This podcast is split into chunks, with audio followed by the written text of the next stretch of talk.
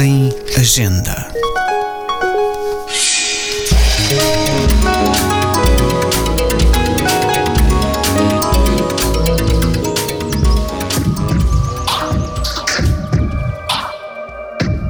Cada um tem uma Lisboa pessoal.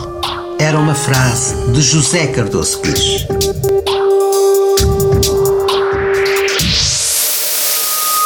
Em Lisboa Livre de Bordo, escreve: Ninguém poderá conhecer uma cidade se não a souber interrogar, interrogando-se a si mesmo. Ou seja, se não tentar por conta própria os acasos que a tornam imprevisível e lhe dão o mistério da unidade mais dela. Por isso, este não é o livro para os que praticam as vias sacras dos monumentos, os labirintos de roteiro ou para os viajantes do museu.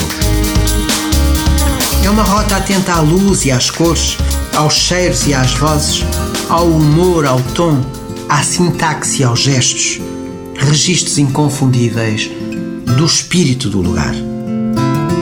Particularmente um classista e um poeta, o que procuro mais é uma pátria espiritual, mesmo que não tenham nascido nela. O autor evoca as antigas tertúlias das letras e da política nos cafés do Recio, a cor de Lisboa na pintura de Bernardo Marques, Carlos Botelho, Abel Manta ou Vieira da Silva e os bares da capital. Cada bebedor tem o seu mapa, cada mapa os seus portos. Elege a geografia cultural do Chiado como o local que define Lisboa. E ao recordar a ferida aberta do incêndio de 1988, questiona-se: quando estas cicatrizes estiverem fechado, como será este rosto de mim mesmo?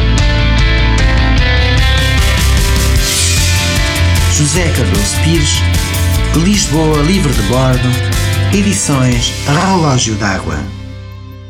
Um podcast da Agenda Cultural da Câmara Municipal de Lisboa. Textos de Luís Almeida Dessa, sonoplastias e genérico de Fernando Figueiredo.